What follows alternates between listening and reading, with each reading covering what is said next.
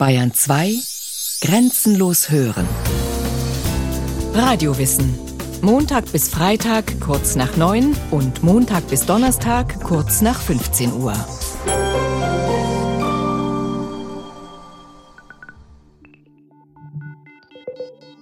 Mit Feuereifer beugen sich die Schüler der dritten Klasse über ihre Hefte. Sie schreiben einen Aufsatz. Unter ihnen auch ein neunjähriges Mädchen. Hier heißt es Sarah. Auf den ersten Blick völlig unauffällig ist bei Sarah doch vieles anders als bei ihren Mitschülern. Ihre Handschrift zum Beispiel. Sie wechselt von Absatz zu Absatz. Mal unleserliche Buchstaben, dann wieder sieht alles aus wie gedruckt. Das ist ein Hinweis, doch er wird übersehen, wie so viele andere Hinweise auch. Wer von multiplen Persönlichkeiten hört, der denkt zuerst an Dr. Jekyll und Mr. Hyde, also an Menschen, die eine gute und eine böse Person in sich tragen. Menschen, die sich spontan in Monster verwandeln. Doch so einfach ist es nicht. Die Wirklichkeit sieht ganz anders aus. Je älter Sarah wird, desto deutlicher werden die Signale. Für gewöhnlich ein Sprachgenie weiß das Mädchen an manchen Tagen nicht mal, wie man auf Englisch Guten Morgen sagt. In ihrem Zimmer findet sich Teenagerliteratur für Mädchen ebenso wie sogenanntes Jungsspielzeug. Nur selten führt Sarah einmal begonnene Dinge zu Ende. Manchmal hat sie seltsame Blackouts. Dann erinnert sie sich nicht an das, was sie gerade gesagt oder getan hat, benimmt sich wie ausgewechselt, spricht mit komischer Stimme. Die Eltern denken, das ist die Pubertät. Doch Sarah hat Angst die Welt ist voller Auslöser, die in ihrem Inneren ein wüstes Durcheinander anrichten. Sarah ist multiple. In ihrem Körper leben unterschiedliche Persönlichkeiten, jede mit eigenem Alter und Geschlecht, mit ganz unterschiedlichen Erinnerungen, Erfahrungen und Vorlieben. In einer Therapie, die die inzwischen 30-Jährige vordergründig wegen massiver Gedächtnislücken begonnen hat, wagen sich schließlich einige von ihnen an die Oberfläche. Es ist nur schwer vorstellbar, welches Entsetzen sogenannte Multiple schüttelt, wenn sie, meist erst im Erwachsenenalter, endlich realisieren, dass sie nicht allein in ihrem Körper sind, dass es da noch andere gibt, andere Personen, die unkontrolliert das Geschehen mitbestimmen, ohne dass es die geringste Chance gäbe, einzugreifen. Die Traumatherapeutin Michaela Huber arbeitet seit Jahrzehnten mit multiplen Patienten.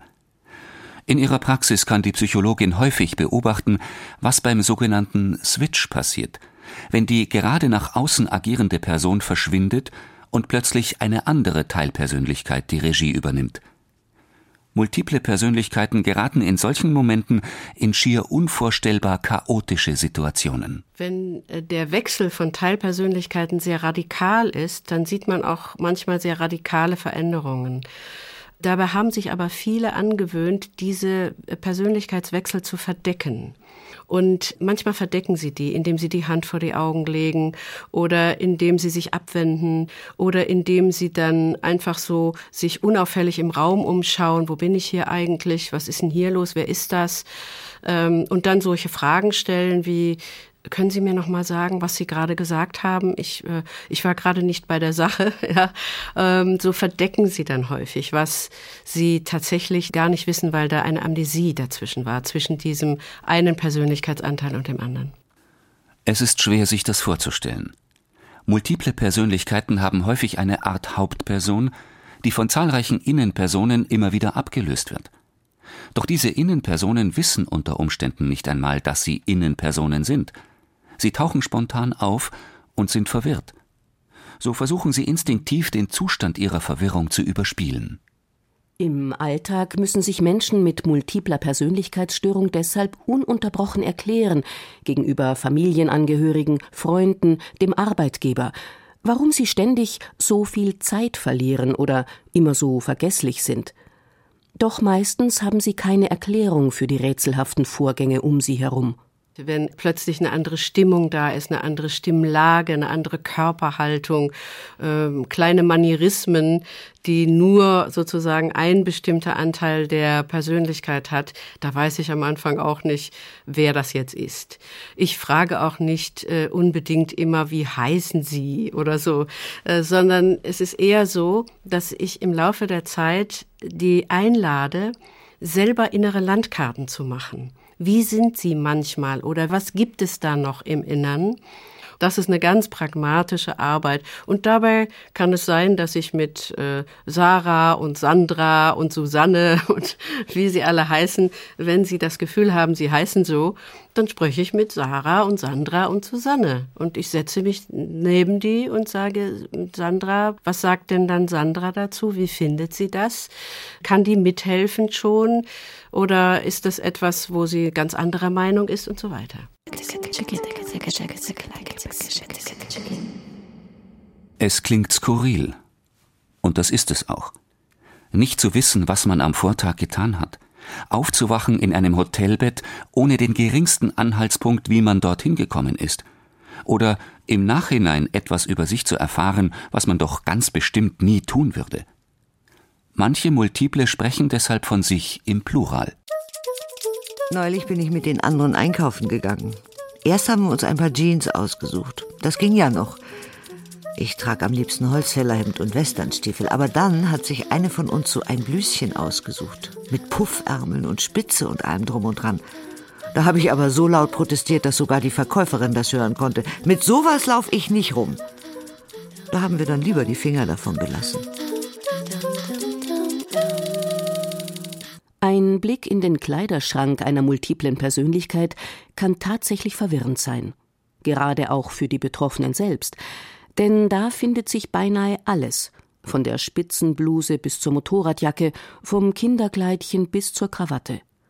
Die unterschiedlichen Kleidungsvorlieben der einzelnen Persönlichkeitsanteile machen auch vor Geschlechtergrenzen nicht Halt. Männliche und weibliche Anteile existieren nebeneinander. Michaela Huber erinnert sich an einen Fall, der Außenstehenden bizarr vorkommen muss. Ich hatte mal so eine Patientin und wenn die den äh, Kleiderschrank aufmachte, dann äh, fand die da Gegenstände drin wie eine Lederhose mit Fransen und sagte, ich weiß überhaupt nicht, wer die da hingehängt hat. Äh, ich würde sowas nie anziehen. Und die hatte sich einfach so, äh, man nennt das einen dissoziativen Lebensstil, angewöhnt, dass sie gar nicht mehr sich selber fragte im Grunde, wo kommt denn eigentlich diese Lederhose her? Ähm, ich habe sie auch gefragt und sie sagte, Tja, ich, ich habe einfach aufgehört, mir Fragen zu stellen. Die Dinge passieren einfach. Man sieht sich Dinge tun, die man nie tun würde. Man hört sich Sachen aussprechen, die man nie sprechen würde. Ich muss ein Monster sein. Ich bin einfach verrückt. Einfach verrückt? Ganz sicher nicht. Und bestimmt auch kein Monster. Zwar kann es entsetzlich sein, den eigenen Körper mit anderen teilen zu müssen, doch selbst wenn es seltsam klingt, die Persönlichkeitsspaltung im Fachjargon auch dissoziative Identität, erfüllt einen Zweck. Der dissoziative Lebensstil ist erworben und er kann auch wieder verlernt werden. Von multipler Persönlichkeitsstörung wird gesprochen, wenn es mindestens zwei Persönlichkeitsanteile gibt, die wechselseitig die Kontrolle über den Körper übernehmen und deutlich eigene Wahrnehmungen, Gedanken, Gefühle und Verhaltensweisen haben. Das kann ein gut-böse Schema sein, wie bei Dr. Jekyll und Mr. Hyde. Was häufiger ist, ein Erwachsener und ein Kind. Doch die meisten Multiplen sind viel zahlreicher. Da gibt es Zweijährige, Zehnjährige, Pubertierende, junge Erwachsene und vielleicht nur eine einzige Person, die so alt ist wie der Körper selbst.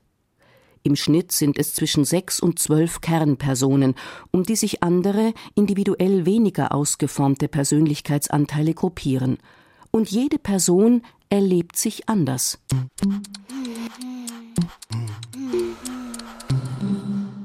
Eine multiple Persönlichkeit entsteht unter ganz bestimmten Umständen. Ausschlaggebend sind sehr frühe, sehr lange und sehr viele seelische und körperliche Qualen also überwältigende Erfahrungen, denen das Kind nicht ausweichen kann. Michaela Huber ist Expertin für solche komplexen Traumata. Und das heißt meistens vernachlässigt worden sein, emotionale Gewalt erlebt haben. Das heißt also gar nicht versorgt worden, gar nicht beachtet werden, entwertet werden, gequält werden. Das äh, geht hin bis zu massiven äh, Gewalteinwirkungen auf so ein kleines Kind zwischen null und drei, vier Jahren dass dann sein Gehirn und sein ganzes Stresssystem schon ganz anders aufbaut als ein Kind, das so etwas nicht erlebt. Die Entwicklung einer multiplen Persönlichkeit hängt also mit Stress zusammen. Und die schwersten Traumata erzeugt sexuelle Gewalt. Sie wirkt verheerend, zerstört nicht nur die Psyche, sondern auch die körperliche Unversehrtheit.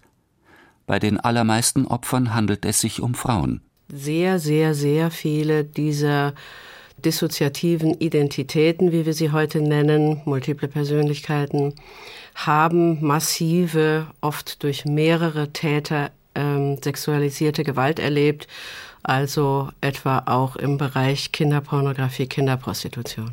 Als Folge von massiven Gewalterfahrungen in früher Kindheit entwickelt sich also eine zersplitterte Persönlichkeit. Eine Reaktion des Unbewussten, um sich zu schützen – ein Abwehrmechanismus, um das Unvorstellbare auf Distanz zu halten, ein Überlebensmechanismus der Psyche, um mit unsagbaren Katastrophen fertig zu werden. Michaela Huber Man kann sich das ungefähr so vorstellen. Ein Kind, auf das ein massiver Stress einwirkt und das Kind sehr alleine ist. In den ersten Lebensjahren ist ein Kind sehr darauf angewiesen, dass es gesichert, versorgt, getröstet und so weiter wird. Und das ist sogar für sein Hirnwachstum entscheidend. Wenn das alles nicht passiert, sondern massiver Stress auf dieses kleine Kind einwirkt, dann wird das Kind in bestimmte Zustände gehen. Es wird sehr aufgeregt sein, das ist immer die erste Reaktion, sehr erregt. Äh, dann wird es erstarren, und dann wird es aufgeben. Und wenn ein Kind solche Zustände häufig erlebt, dann baut es um diese unterschiedlichen Körperzustände herum Teilidentitäten auf.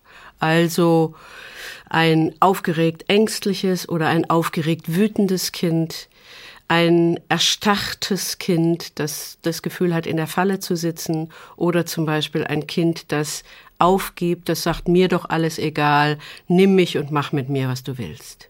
Sich in viele Teilidentitäten aufzuspalten, ist also so etwas wie eine extreme Form des Selbsterhaltungstriebs. Die eigentliche Person verschwindet zeitweilig, schottet sich ab gegen Angst und Schmerz. Sie beamt sich fort. So geht die Gewalt sie nichts an, das Grauen trifft andere. Es entstehen neue Personen, die das Trauma stellvertretend erleben, damit die Kernperson das Trauma nicht erleben muss. Dazu braucht es ein hohes Maß an Wachsamkeit und gute Antennen, denn man muss ja verschwinden, ehe es zu spät ist. Das kann man nur verstehen, indem man begreift, wie ein Kind sich wegträumt, in Trance geht, ganz früh unter unerträglichen Bedingungen und all diese Fähigkeiten nutzt, sich wegzuträumen. Das irgendwie zu überleben, was da irgendwo auf einer anderen Ebene passiert. Ein Kind schwebt unter die Decke, schaut von oben zu, wie dem Kind da unten Gewalt angetan wird und hat das Gefühl, mit dem Kind da unten habe ich gar nichts zu tun. Das ist irgendwie ein anderes Kind. So etwas kann man nur leisten, wenn man sich sehr stark abschotten kann von seinem Bewusstsein her und jedes Kind wird versuchen, alles, was es kann, um aus diesem Inferno zu entfliehen. Wenn es nicht äußerlich kann, und es kann es nicht äußerlich, dann innerlich.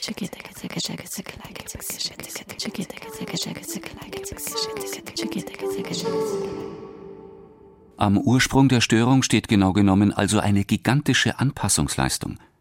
Wenn man so will, die bestmögliche Reaktion auf ein krankes Umfeld. Ein wahres Kunststück des Gehirns. Doch diese These ist nicht unumstritten. Manche Psychiater bezweifeln, dass es sich bei dem spektakulären Krankheitsbild tatsächlich um eine authentische Störung handelt. Die Kritiker meinen, die Diagnose sei möglicherweise nur eine Erfindung übereifriger Therapeuten. Ellert Neyenhuis ist klinischer Psychologe und spezialisiert auf die Diagnose und Behandlung von Menschen mit multipler Persönlichkeitsstörung. Die Diagnose ist umstritten. Man könnte generell sagen, dass es da zwei Perspektive gibt. Eine Perspektive sagt, dass die Störung eigentlich nicht echt ist, also keine authentische Störung ist, aber Folge ist von Suggestionen und Fantasiefähigkeit, eine Fantasieneigung, die manche Menschen haben sollten. Eine andere Sichtweise ist, äh, dass es sich hier handelt um eine traumabezogene Störung. Das heißt eine Störung, die zum Teil jedenfalls Folge ist von schlimmer Traumatisierung. Die erste Betrachtungsweise, also die Betrachtungsweise, die redet von Fantasie und Suggestionen als wichtige kausale Faktoren, steht in meiner Betrachtung ziemlich schwach, äh, gerade weil diese Kollegen Leute mit einer destruktiven Störung nicht selbst untersucht haben. Und genau das tut der Psychologe aus den Niederlanden. An mehreren Universitätskliniken erforscht er, wie das Gehirn von multiplen Menschen funktioniert. Und er hat der Fachwelt in den vergangenen Jahren erstaunliche Ergebnisse präsentiert. Mit bildgebenden Verfahren konnte Ellert Neyenhuis eindeutige Veränderungen im Hirn von multiplen Patientinnen nachweisen. Und zwar im Bereich des Hippocampus, einer zentralen Schaltstelle im Gehirn, die unter anderem verantwortlich ist für Erinnerung und das autobiografische Langzeitgedächtnis. Und da haben wir tatsächlich gefunden, dass es auch da Unterschiede gibt. Das Gehirn ist auch strukturell anders. Wir wussten schon von Studien im Bereich von Tiere, die traumatisiert worden sind, dass es eine Tendenz gibt, dass es weniger Volumen gibt im Bereich von diesem Hippocampus. Das ist eine bilaterale Struktur, das heißt, wir haben zwei Hippocampi an jeder Seite des Gehirns eins. Und Hippocampus hat ganz wichtige Funktionen mit Bezug auf Gedächtnis und Affektregulation, also Hemmung von starken Emotionen. Zum Teil findet das statt in dieser Struktur. Und da ist auch gefunden, dass das zum Teil zu tun hat mit weniger Zellen, aber auch vor allem weniger Entwicklung von dieser dendritischen Struktur, die Zellen haben, wo Zellen sich miteinander verknüpfen, verbinden. Und in einer eigenen Studie haben wir gefunden, dass äh, sowohl links als auch rechts es viel weniger Volumen gegeben hat bei Frauen mit einer dissoziativen Identitätsstörung. Das war so im Bereich von 20 Prozent weniger. Also das ist nicht ein bisschen weniger, das ist viel weniger. Ellert Neyenhuis konnte also nachweisen, dass es ganz charakteristische Schäden gibt im Hirn von Menschen mit dissoziativer Identitätsstörung. Regelrechte Defekte an der Hardware des Gehirns.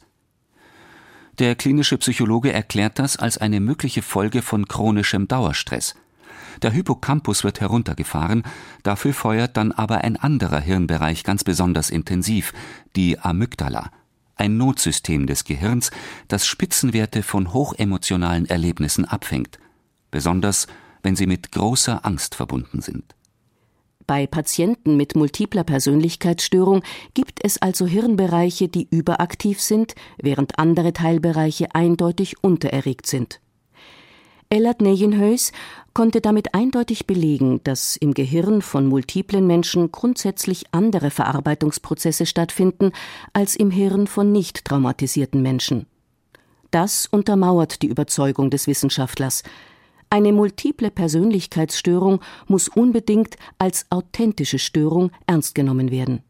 Diese Forschung passt ganz gut bei äh, die Sichtweise, dass es sich bei der Behandlung dieser Patientin vor allem handelt um Fördern von integrativer Handlungen. Sie müssen die andere Ichs kennenlernen. Das hört sich vielleicht ein bisschen merkwürdig an, aber es ist nun mal so. Die unterschiedlichen Ichs müssen lernen, sozusagen eine Gemeinschaft zu formen, statt äh, einander zu verneinen, zu bekämpfen, kaputt machen zu wollen, denn das gibt es auch, sollen sie sagen, nein, das sind Teile von mir.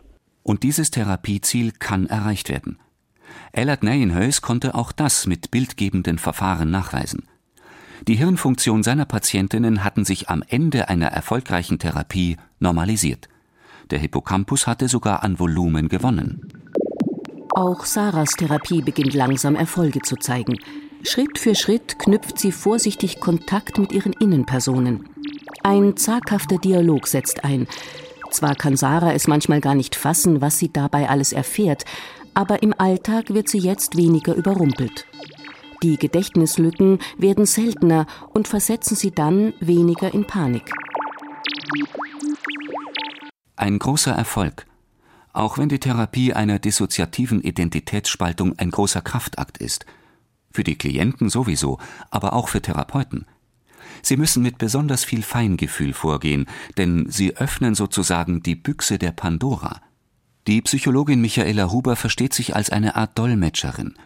Sie vermittelt zwischen den einzelnen Teilidentitäten, die ohne ihre Hilfe möglicherweise nie miteinander in Kontakt treten könnten. Und diese Vorgänge, die dauern eine gewisse Zeit, weil man immer wieder Teilidentitäten findet, die zum Beispiel direkt im Trauma leben, die überhaupt noch gar keinen Kontakt zur Gegenwart haben die massive Flashbacks, wie wir sagen, haben, also Wiedererlebensqualitäten von Trauma. Und diese Teilidentitäten, die müssen geschützt, versorgt, in Sicherheit gebracht werden. Da muss es innere Beschützer geben, Aufpasser, die gucken, dass die nicht einfach so in den Körper kommen. Das ist alles, als ob man eine Persönlichkeit von Grund auf, die zerbröselt ist in tausend Teile, überhaupt erstmal aufbaut. Das ist eigentlich die Arbeit in der Therapie und die dauert ziemlich lange Zeit. Einiges bleibt dabei offen und etliches sogar rätselhaft. Denn die Forschung steht mit vielen Fragen noch ganz am Anfang. Wir sind manchmal selber fassungslos. Wir gucken uns auch als Wissenschaftler und Kliniker oft gegenseitig an und zucken die Schultern. Es gibt inzwischen sehr viel Forschung zu diesen Persönlichkeiten, auch hirnorganische Forschung, die uns zeigt, dass der Wechsel von Teilpersönlichkeiten mit so massiven Wechseln auch von somatischen, also körperlichen Funktionen einhergeht, dass zum Beispiel Laborwerte dramatisch sich ändern, Blutwerte bis hin zu Augenfarbe, die ja als ein unveränderliches Kennzeichen gilt. Ich habe selber Teilpersönlichkeiten mit grünen und braunen Augen gesehen, unabhängig vom Lichteinfall jeweils. Ich zucke dann manchmal nur mit den Schultern. Wir teilen das unter uns, sagen, wie kann denn sowas sein? Und wenn ich es nicht selbst gesehen hätte, dann würde ich es nicht glauben.